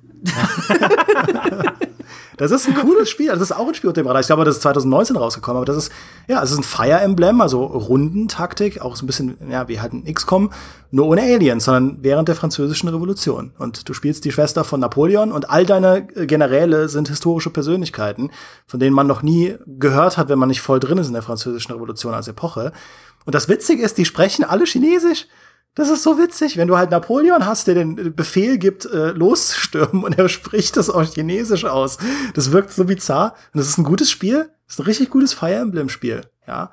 Und da, da, da ist mein Appell, genau wie bei Streets of Rage, einfach zu schauen, was ist denn unter dem Radar? Ja, was sind die kleinen Releases, die immer wieder auftauchen? Da gibt's echt coole Sachen, wenig überrascht. Ich glaube, das ist für mich das Überraschendste. Ja, also ich bin der Einzige, den das überrascht, dass es so viele, so viele gute Spiele abseits der großen Releases gibt, aber äh, jetzt gerade. Ähm, aber da gibt es echt sehr viel coole Kleinode. Ja. Habe ich tatsächlich dieses Jahr kein einziges. Es war neulich auch, äh, hat, glaube ich, Elena gefragt, wer sich an so einem Artikel beteiligen möchte für Geheimtipps aus diesem Jahr. Ich einfach sage, es gibt, ich habe keine. Ich weiß nicht, ich habe Fallout 76 gespielt. Kennt, kennt, oder kennt ihr Fall Guys? Das soll ganz cool sein. Äh, war irgendwie, äh, oder Among Us? Also es ich, ich wüsste, das ist wirklich, ich weiß nicht, vielleicht habe ich auch zu wenig gesucht oder mich zu wenig drauf eingelassen. Ähm, oder mich zurückgezogen in diesen unsicheren Zeiten in das, was ich kenne oder so. Mag sein. Und Crusader Kings. Aber irgendwie ist das komplett dieses, dieses ganze kleine Spiele entdecken dieses Jahr für mich untern Teppich gefallen. Nicht mal Hades, ne? Also, und das ist, das darf man ja nicht als klein bezeichnen, sondern das hat ja Weltruhm inzwischen. Inzwischen ist ähm, es nicht mehr klein, ja. Es war mal klein. Ja. Äh, Wolzen habe ich gespielt, aber das oh hätte, Gott, ich, hätte ich ach, gerne Wolzen, nicht. So traurig. Wir haben ein Team-Event gemacht mit Wolzen. In unserem Plus-Team, äh, also Holger, Peter, Nathalie und ich. Was tust du dein, dein, dein Unterlegen an, du Monster? Weil ich das einfach mal, naja, wir, wir, haben halt alle gesagt, was könnten wir spielen und es gab kein, es, äh, wir haben wirklich, wir sind da gesessen und haben überlegt, was könnten wir spielen. Es gibt kein Spiel auf dieser Welt, das wir alle vier besitzen. Keins. Und dann haben wir gesagt, okay, wo kriegen wir leicht Keys, weil sie loswerden wollen? Ach ja, guck mal, Bolzen, ruf doch mal da an. Oder beziehungsweise haben wir halt hingeschrieben dann an die PR-Agentur und gefragt, ob wir vier Keys haben sollten, äh, können, weil es mich auch einfach interessiert hat, wie es ist. Aber ich sag mal, zumindest die Version, die wir gespielt hatten, ne, da wird ja auch dran gearbeitet, immerhin. Also ist auch ein bisschen das Jahr der Service-Games nicht im Stich lassen, wenn selbst EA noch an Anthem arbeiten kann. Das stimmt. Dann können es ja. auch kleinere Entwickler. Aber die Version, die wir gespielt haben, das trägt keine vier Stunden, sag ich mal. Und dann haben wir Left 4 Dead 2 gespielt. Das hatten wir dann doch irgendwie alle. Das haben wir gesehen gehabt. Das war cool. Ja, da ist ja auch ein, äh, ein, ein, ein neues Back for Blood heißt es, glaube ich. Haben sie die drei ja. irgendwie übersprungen. Aber um, um, den Punkt noch weiter zu fahren, also es sind echt viele kleine, coole Spiele rausgekommen. Spelunky 2 hatte niemand auf dem Schirm, ist ein echt gutes Spiel geworden. Spiritfarer, äh, so die Ecke der Indie-Spiele ist sehr gut ah, geworden. Ja. Äh, aber auch so etwas, sag ich mal, so mit mit äh, Budget Games, so Gears Tactics ist ein super XCOM äh, geworden. Ja, Empire of Sin ist leider sau schlecht geworden. Ähm, aber so so da findet man schon unter dem Radar echt ein Snowrunner, ja, diese Trecker-Simulation, äh, wo man im russischen und äh, kanadischen Matsch rumfährt, auch ein sehr tolles Fanspiel. Und so so gibt es halt echt äh, ist 2020 echt einiges rausgekommen, wo man sagen kann, ey, das äh, das kann man noch spielen, wenn die großen Releases ausbleiben, aber ja, man muss es halt irgendwie, man muss es sich irgendwie immer wieder ins Gedächtnis rufen, dass diese Dinge auch tatsächlich rausgekommen sind. Ja. Es, ja gut, es gibt mein, auch dafür ein paar den Xbox Game Pass, dann ja. da sind sie ja dann hoffentlich, also sind, weiß nicht, ob die alle drin sind, aber da, da findest du sie dann mal irgendwann. Ha, ja, was das habe ich? Im, Im, Windows Store kann man dann nachschauen, der ist ja sehr übersichtlich. Ähm, ja. Es gibt auch ein paar Spiele, die ich irgendwie also ich habe sie mitgekriegt, aber sie trotzdem irgendwie verpasst. Zum Beispiel, dass die die Life is Strange-Macher dieses Jahr zwei neue Storyspiele rausgebracht haben, die irgendwie ja. so wenig Fanfare hatten. Hm. Also Tell Me Why und das andere, ich weiß den Namen gar, Twin irgendwas, glaube ich. Genau. Ich meine, ich, ich habe ja Life is Strange geliebt, wie selten ein Spiel. Das war ja dann leider weniger, aber eigentlich hätte ich mich da voll drauf stürzen sollen. Ich weiß selber nicht, warum ich es nicht gemacht habe, weil es ist ja nicht so, als hätte dieses Jahr vor Alternativen gestrotzt, wie wir ja schon diskutiert haben. Gears Tactics will ich eigentlich auch noch spielen. Das ist ja eigentlich genau mein Ding, so als, als XCOM-Schnitt. Äh ja, ich weiß auch nicht. Aber irgendwie, se selbst in so einem Jahr, finde ich, also wo, wo gar nicht so viel Kracher kommen, hast du nicht genug Zeit, alles zu spielen, was du gerne spielen würdest. Habt ihr denn diese, diese Twitch-Trends mitgenommen? Also, Michael, du hattest das schon aufgezählt, Among Us, Fall Guys, das war, also das finde ich war auch ein sehr, sehr dominanter Faktor dieses Jahr, dieser Hypes, ja. Phasmophobia oder wie es heißt ich habe bei jedem Einzelnen davor gesessen und mir gesagt, I, I get it, ja, also ich verstehe schon, was daran so faszinierend ist, aber absolut nicht mein Ding, um Gottes Willen, no way. Genshin Impact war das einzige von diesen, okay, wir boomen mal gerade mega äh, Spielen, wo ich gesagt habe, das verstehe ich, das ist cool, das macht Spaß.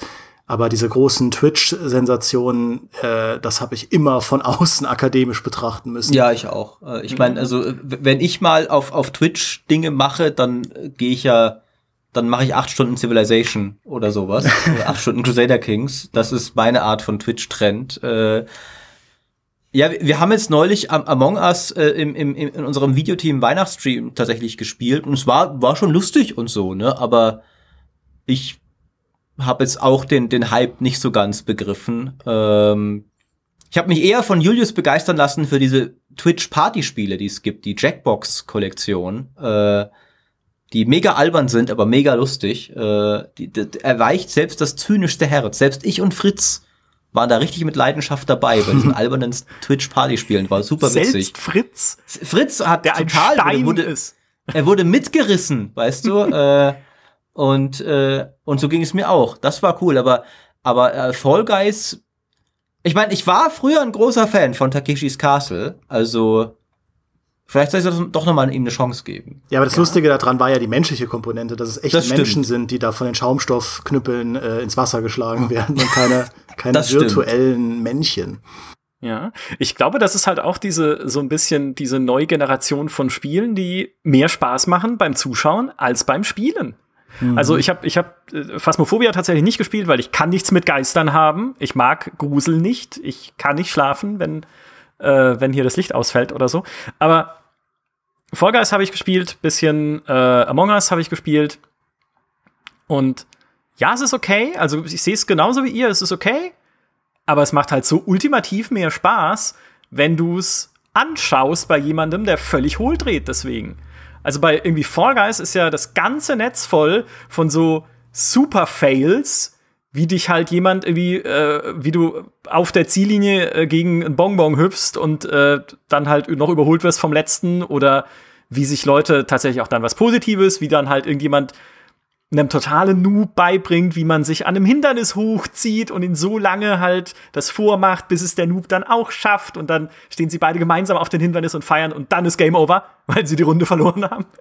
ähm, und bei Among Us halt dieses ganze, ja, dieses ganze Verräter-Ding mit irgendwie, okay, wer ist es jetzt? Oder ist es sogar der Streamer selbst, der irgendwie dann heimlich versucht, alle umzubringen? Also ich finde, das ist also ich kann ja nicht mal sagen, es sind die Vorboten einer neuen Zeit, weil wir sehen es ja auch schon jahrelang, dass sich dieser Trend aufbaut, aber das sind Spiele, die witziger sind und mehr Spaß machen, wenn ich sie nicht selber spielen muss. Ja, sie können dann auch äh, okay sein, aber ja.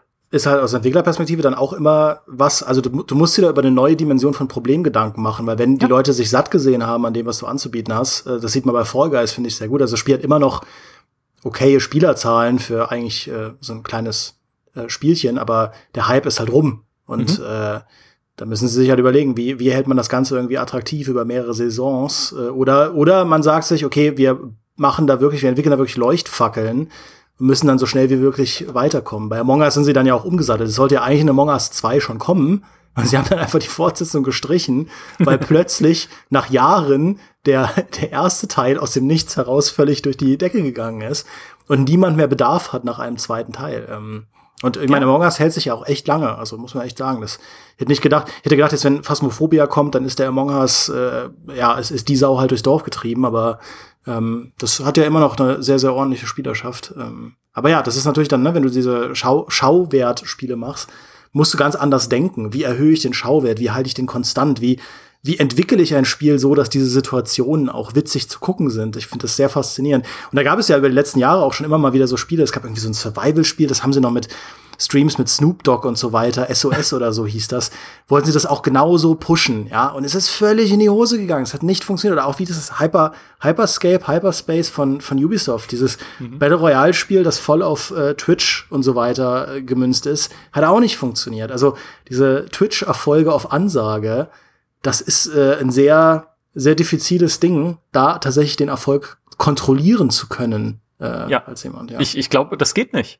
Ich glaube, das ist, also wirklich, auch wenn du dir sagst, ich versuche halt ein Spiel irgendwie zu machen mit diesem Gedanken im Hinterkopf, das soll zum Twitch-Hit werden.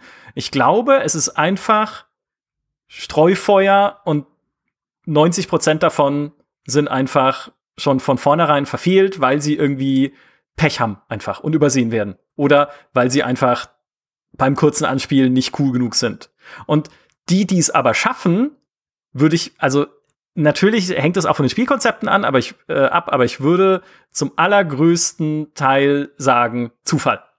Dann hat es irgendjemand irgendwo mit dem in, in der richtigen Stimmung, mit dem richtigen Publikum gespielt ist dadurch, ne, ich meine, nicht allein, äh, nicht umsonst hat es bei Among Us zwei Jahre gedauert, bis es ja, irgendjemand genau. entdeckt hat, ja. Und dann sehen andere Streamer, die ja immer nach neuen Sachen suchen, die ihr Publikum unterhalten. Es ist ja jetzt nicht so, dass man als Streamer da sitzt und sagt, ich spiele den Rest meines Lebens Fortnite, weil Fortnite wollen die Leute immer sehen, sondern suchst natürlich immer den neuen heißen Scheiß, mit dem du einfach die Leute, die dir zuschauen, unterhalten kannst und auch äh, ja bei Laune halten kannst und die Community auch halten kannst, die dich sehen möchte. Und dann sehen das halt auch andere und spielen dann noch mit und sagen, hey, guck mal, das, was ich da entdeckt habe auf Channel XY, das ist ganz cool, guckt euch das mal an. Und so verselbstständigt sich das dann langsam. Aber ich glaube, dieses initiale Entdecken ist echt Glück. Und wer das verkörpert wie kein anderes Unternehmen, ist Playway. Äh, ich glaube, wir haben es im letzten Podcast schon besprochen gehabt. Das ist dieser polnische Publisher, der zweitgrößte nach CD-Projekt, slash GOG, ähm, deren einziges Geschäftsmodell darin besteht, so viele kleine Spiele zu finanzieren wie möglich, in der Hoffnung, dass halt mal ein Twitch-Hit mit dabei ist und sich das Ding dann verkauft. Und sie haben es schon geschafft. Also Car Mechanic Simulator haben die finanziert, ist, hat, lief gut. Äh, House Flipper zum Beispiel, was eine Zeit lang, weiß gar nicht, wie es jetzt ist, auf Steam recht beliebt war, lief gut. Und die haben jetzt ja auch ganz viele von diesen, ähm, sagen wir mal, von diesen Aufbauspielen, die cool aussehen, wo man aber nicht weiß, werden die mal fertig. Ja, das also finde ich faszinierend. Ich habe ja ein Video über die gemacht. Äh und habe so gedacht, es gibt so viele interessante Aufbauspiele in letzter Zeit. Auch Fabiano hat ja einige davon vorgestellt. Und erst beim Schreiben dieses Videos fiel mir auf, okay, die Hälfte davon sind irgendwie von dieser gleichen weirden Firma. Ja. Voll interessant. Ja, das war dann deine Idee, tatsächlich zu sagen, mach doch mal über die einen Plus-Report, den dann Natalie gemacht hat und halt geguckt, wer ist das überhaupt? Wie arbeiten die? Was sind es denn für Typen? Und was ist deren Ziel? Also mega spannend, dass man halt einfach mit diesem Modell so versucht, den, den Zufall zum Geschäftsmodell zu machen. Ne? Hoffentlich, hoffentlich findet es jemand zufällig und findet es witzig, bevor es irgendwie in den Tiefen von Steam versackt oder der Plattform, die halt gerade irgendwie da äh, zuständig ist.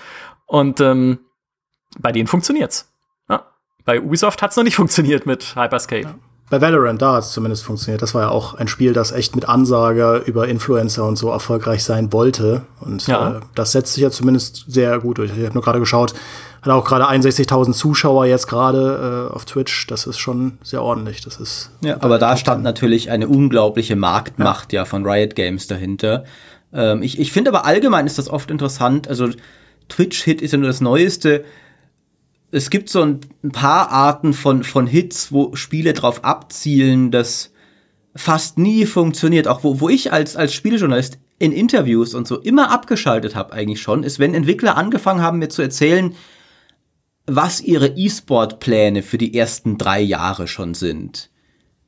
Weil wenn ein Spiel damit anfängt, davon zu erzählen, dann weißt du fast immer, okay, es wird ein totaler Flop. Es wird nach einer Woche niemand mehr spielen wenn sie dem im, im Interview mit ihren, mit ihren jahrelangen E-Sport-Plänen kommen. Ähm, weil auch das sich eher organisch entwickelt. Also zum Beispiel ein StarCraft ist nicht angetreten damals, um ein 20 Jahre lang gespieltes RTS und Nationalsport eines ganzen Landes zu werden. Mhm. es war einfach ein gutes Spiel und der Rest kam danach. Ähm, und, und genauso wiederum, wie wir auch schon hatten, Avengers, ne, das Service-Game für zehn Jahre. Weißt du immer, je, je, länger die Prognose ist, was die Entwickler sagen, wie lang ihr Service-Game laufen wird, desto schneller wird es komplett tot sein.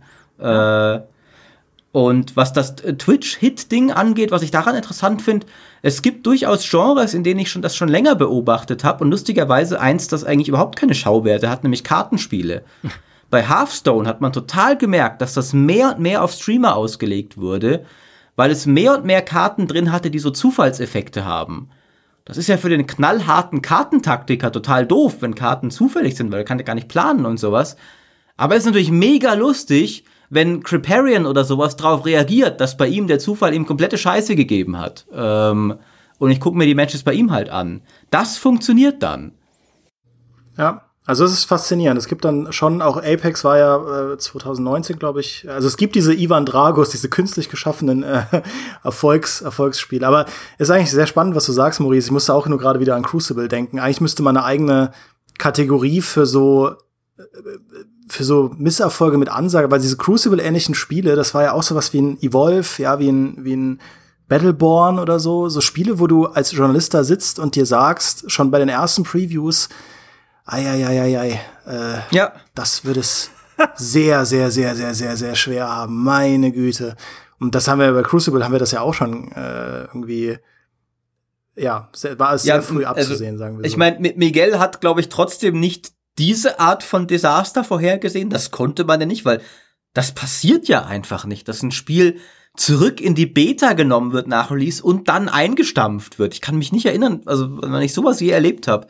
Aber dass das jetzt nicht der nächste große E-Sport-Hit werden würde, haben wir ja auch schon geahnt. Ja. Also diese Amazon Game Studios äh, mit ihrem, was war das, dem Top Gear Spiel, ne, Grand Tour GT, äh, dass sie glaube ich auch mittlerweile wieder vom Shop rausgenommen haben, äh, weil es so gut war und ähm, und dann jetzt auch Crucible. Da hat jetzt New World ein bisschen was vor. ja. Äh. Deswegen haben sie es ja glaube ich auch auf die auf die äh, so weit nach hinten verschoben. Ja. Ja. Spannend. Es ist ja allgemein ein bisschen die Frage, ne? wie, wie wird etwas oder auch jemand oft erfolgreich? Einerseits ja mit harter Arbeit, aber es arbeiten auch viele Menschen und Entwickler hart, die nicht erfolgreich sind. Also das alleine kann es nicht sein. Und es ist halt immer ein mhm. Zusammenwirken von ganz vielen Faktoren und auf viele davon hast du oft keinen Einfluss. Also was ja. ist denn? Ach Moment, Moment. Das Internet verbreitet sich gerade in Korea. Oh, jetzt spielen sie alle StarCraft. Geil, perfekt. Ja. Blizzard scheffelt Geld. Aber wir haben doch nicht Blizzard verantwortlich dafür, dass das Internet in Korea sich verbreitet hat. Richtig. Wir, wir hatten doch, glaube ich, mal die die Macher von ähm, äh, von Witch It bei uns in der Redaktion. Die mhm. hatte vorletztes Jahr, glaube ich, den deutschen Computerspielpreis gewonnen, was so ein, ein Hide-and-Seek-Spiel ist. Äh, und die haben irgendwie erzählt, dass ein beträchtlicher Teil ihres des Erfolgs ihres Spiels damals darauf zurückzuführen war, dass irgendein, und ich erzähle diese Geschichte jetzt falsch, es geht um die Essenz der Sache, irgendein bulgarischer Streamer oder sowas das für sich entdeckt hat und mit seinem Publikum geteilt hat. Und plötzlich war da eine Fanbase, die halt nur da war, weil irgendein Streamer in irgendeinem Land, das sie überhaupt nicht als Zielgruppe getargetet hatten, halt plötzlich drüber gestolpert ist, über dieses obskure Spiel und dachte, ey, das sieht geil aus. Äh, das kannst du ja nicht planen. Ähm, geht ja gar nicht. So ist es. Das Einzige, was geplant war, ist der Erfolg dieses Podcasts. Ja. Ja. Der, da ist, wir sind von Anfang an rangegangen. Das wird ein 10 Jahres Service Game Podcast Modell. Ja. Jetzt sind wir im vierten Jahr und wir werden immer nur erfolgreicher. Also es ja. geht auch, ne, liebe Entwickler da draußen. Ja, und wir saßen halt so zusammen und haben überlegt, machen wir jetzt einen erfolgreichen oder einen erfolglosen Podcast? Und dann haben wir gesagt, ja, lass uns doch einen erfolgreichen machen. Und haben wir das halt. naja, oder so ähnlich. Ja. Ich, würde, ich würde gerne zum Abschluss, äh, das als geniale Überleitung, ich würde gerne zum Abschluss eine alte Tradition wieder aufleben lassen in diesem Podcast, nämlich das Vorlesen von iTunes-Kommentaren. Das haben wir ewig nicht gemacht. Und es gibt so schöne. Ja, dann lies eins vor. Ich finde es gut, dass es jetzt so spontan klingt. Wir haben vorher drüber geredet, aber ähm, ja.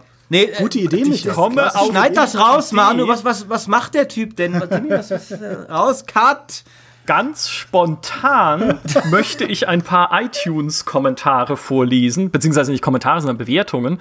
Äh, sind aber alle super jetzt. Ich sehe sie aber wirklich jetzt auch erst zum ersten Mal, weil mein dummer Rechner zeigt sie nicht an. Ich muss sie immer auf dem Handy aufrufen. Und der erste ist von Gott 9909. der erste ist von also, Gott. Der erste ist von Gott, ja. Ich liebe diesen Podcast, darf aber nicht das Plus-Abo. Finde es schade, dass ich nur die Hälfte hören kann. Ja, das tut mir leid. Vielleicht. Aber, aber wer kann denn Gott verbieten, ein Plus-Abo abzuschließen? Ein noch größerer Gott. Das, ich weiß es nicht. Aber das, das ist natürlich sehr schade zu hören. Aber vielleicht darfst du ja doch. Vielleicht äh, kannst du ja deine Vorgesetzten davon überzeugen, es dir doch zu erlauben. Weil ähm, die Plusfolgen, das kann ich völlig neutral sagen, sind alle sensationell. Ja, ganz großartig. Ganz okay, großes Kino. Die nächste von Eddie 0S oder Eddie OS, nee, 0S. Äh, da, da kann ich die Headline nicht komplett lesen, weil das dumme Handy das nicht richtig anzeigt. Aber es, da steht der Goldstandard des D. Punkt, Punkt, Punkt. Und ich nehme mal an, es heißt einfach der Goldstandard des deutschen Podcasts. Natürlich. Hier versammeln sich regelmäßig tolle Charaktere, um wirklich fundiertes Wissen und Meinung miteinander zu besprechen und mit uns zu teilen. Bonuspunkte gibt es für die tollen Einleitungen. Aha. Die Themen sind nicht immer spannend, aber die entstehenden Gespräche stets hörenswert, was vor allem auch an den interessanten Gästen liegt, die hier regelmäßig zu hören sind. Danke für die tolle Arbeit. Cool, das freut mich. Einleitungen. Tolle Einleitungen. Ich, ich, ich sehe übrigens gerade tatsächlich, dass ähm, es gleich mehrere Kommentare gibt, die explizit die heißeste Games-Folge kritisieren, die wir ja vorher schon im, im, im Plus-Rückblick als äh, eine der weniger erfolgreicheren äh, festgestellt haben. Ja. Zum Beispiel sagt Puck die Fliege gibt uns nur drei Sterne. Ähm, ansonsten sollen die Free-Folgen ja eigentlich Lust aufs Abo machen, aber so Schwachsinnsfolgen wie die heißesten Games erreichen das genaue Gegenteil. Außerdem sagt er Kermit nervt, Kermit nervt. Zum Glück ist er nicht in allen Folgen. Ich glaube, damit bin ich gemeint. Äh, manche Leute sollten einfach besser beim Schreiben bleiben. Ja, Puck die Fliege, make me. Und noch jemand anderes hat, äh, ja, hier, der gibt es sogar fünf Sterne und hat, hat die Rezension Maurice ist allmächtig betitelt, was ich ganz großartig finde. Der äh, gleicht den anderen Sack von gerade eben aus. Äh, Ja. Aber auch er sagt, schwachsinnige Folgen wie die heißesten Games könnt ihr euch sparen. Ich finde das schade. Ich finde, ein bisschen Schwachsinn kann man schon mal sich erlauben im Leben. Ja, Ja. Ich meine, wir haben, wir haben dafür auch gute Fünf-Sterne-Bewertungen. Zum Beispiel hier die eine mit der Überschrift äh, SDD. Äh, da ist der Kommentar Astfstafst. Und von Carlos Eber mit der Überschrift, wer kennt es aus YouTube? Fü, fü, Begriff, jegliche HGZ, HF, WV, ZG, Z, ZTGJ. Und ich glaube, dieses GJ am Ende steht für Good Job, von daher. Ähm, Ja, bestimmt. Danke. Die Bewertungsbots waren jeden Cent wert. es funktioniert einfach. Ja, immer wieder schön. Wollen wir das ultimative Urteil sprechen zum Abschluss dieses Podcasts und wie immer das Spielejahr bewerten? Das Spielejahr 2020? Ist gar nicht so leicht, finde ich. Machen wir das mit einer Schwierig. Wertung oder mit, einem, mit einer Meinung?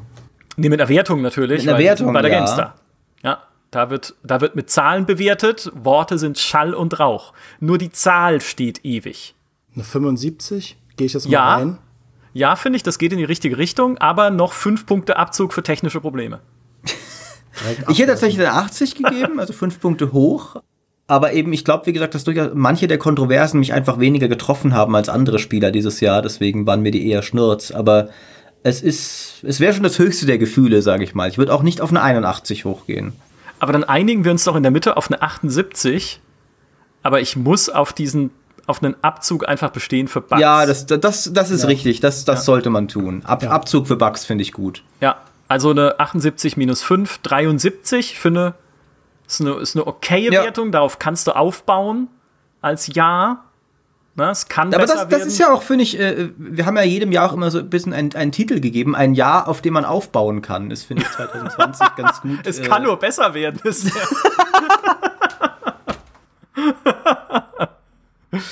Ja, schon okay, aber geht, geht auch noch ein bisschen was. Ja, aber auch, auch im, im wortwörtlicheren Sinne, die Hardware ist jetzt da sozusagen. Jetzt muss halt nur noch jemand die Spiele dafür veröffentlichen. Also Ja. sie ist da, da, so. ja, sie, sie, sie ist, also Die sie, Hoffnung sie da ist. existiert in, in, in, äh, in Blaupausenform. Man Ja. kann jetzt sie bauen, sozusagen. Naja, es ist wie in dieser Cyberpunk-Welt. Die Reichen und Schönen haben sie schon. Die haben ihre GeForce RTX 30er und ihre PlayStation 5s. Okay, jetzt, jetzt darf ich nicht halt erwähnen, dass, dass ich auch eine 3080 habe. Es Ich sei hab die Reichen und Schönen. Ich, ich habe sie eiskalt über die Arbeit abgestaubt, weil ich halt, ich bin halt zu René gegangen, Cyberpunk, ne, müssen wir schon bestmögliche Videoszenen aufnehmen, ne? Da braucht man schon bestmögliche Grafikkarte dafür. Und da hat tatsächlich mein Chef mir persönlich eine 3080 in meine Wohnung gebracht. Ja, es war ein hartes Jahr, Maurice. Es Ja, war ein also wirklich- knallhartes Jahr. Ja, ein, Jahr- ein Jahr Und dann habe ich die ganze. Woche Cyberpunk gespielt auf der 3080 und nur von bestelltem Essen gelebt in dieser Zeit. Und zwei, ich habe zwei Kilo abgenommen während des Cyberpunk-Tests. Das ist keine Lüge, weil ich so wenig gegessen habe. Das, das berührt mich. Diese Geschichte. okay, das war das Spielejahr äh, 2020. Ein, ein äh, wie haben wir es jetzt genannt? Ein Jahr, auf das man aufbauen kann. Ah, oh, okay, ja, oh, okay. Ein Jahr, auf das man aufbauen kann. Ja, es Aufbaujahr. kann nur besser werden. Aber kein Aufbaujahr tatsächlich, weil Aufbauspiele kamen kaum welche guten raus. Das wird dann das nächste Jahr. Das wird, das Ja. war jetzt ein Jahr, auf dem man aufbauen kann. Das nächste wird das Aufbaujahr. und dann das Jahr, das auf dem Aufbaujahr aufbaut. Und so gehen wir jetzt dann. ich meine, wenn, wenn kein weiter. Fusch am Bau, ne, sonst ist das Jahr dann drauf, dass der in, in dem der Bau zusammenbricht oder sowas. oder, oder in dem der Bau immer noch andauert, aber jetzt doppelt so viel kostet, weil wir den, die Baukosten nicht gut ausgerechnet haben oder was auch immer sonst der beim Bau schief gehen kann. Ja. Ja, Oh, der Berliner. Flughafen wurde eröffnet dieses Jahr. Das können wir vielleicht noch Ja. mal ganz allgemein als weltgeschichtliches Ereignis hervorheben. Ja, also wenn Berlin einen Flughafen eröffnen kann, dann kann auch Cyberpunk 2077 irgendwann glitchfrei sein und Das wirklich stimmt. komplett fertig, wie es dieses Spiel verdient. Na gut, Alright. das war's für dieses Mal. Vielen Dank an euch beide, vielen Dank an alle, die uns zugehört haben. wir werden auch im Jahr 2021 wieder viele schöne Podcasts haben. Die Hälfte davon gibt's wie immer bei GameStar Plus. Wir hören uns. Macht's gut. Bis dahin. Tschüss. Tschüss. Adios.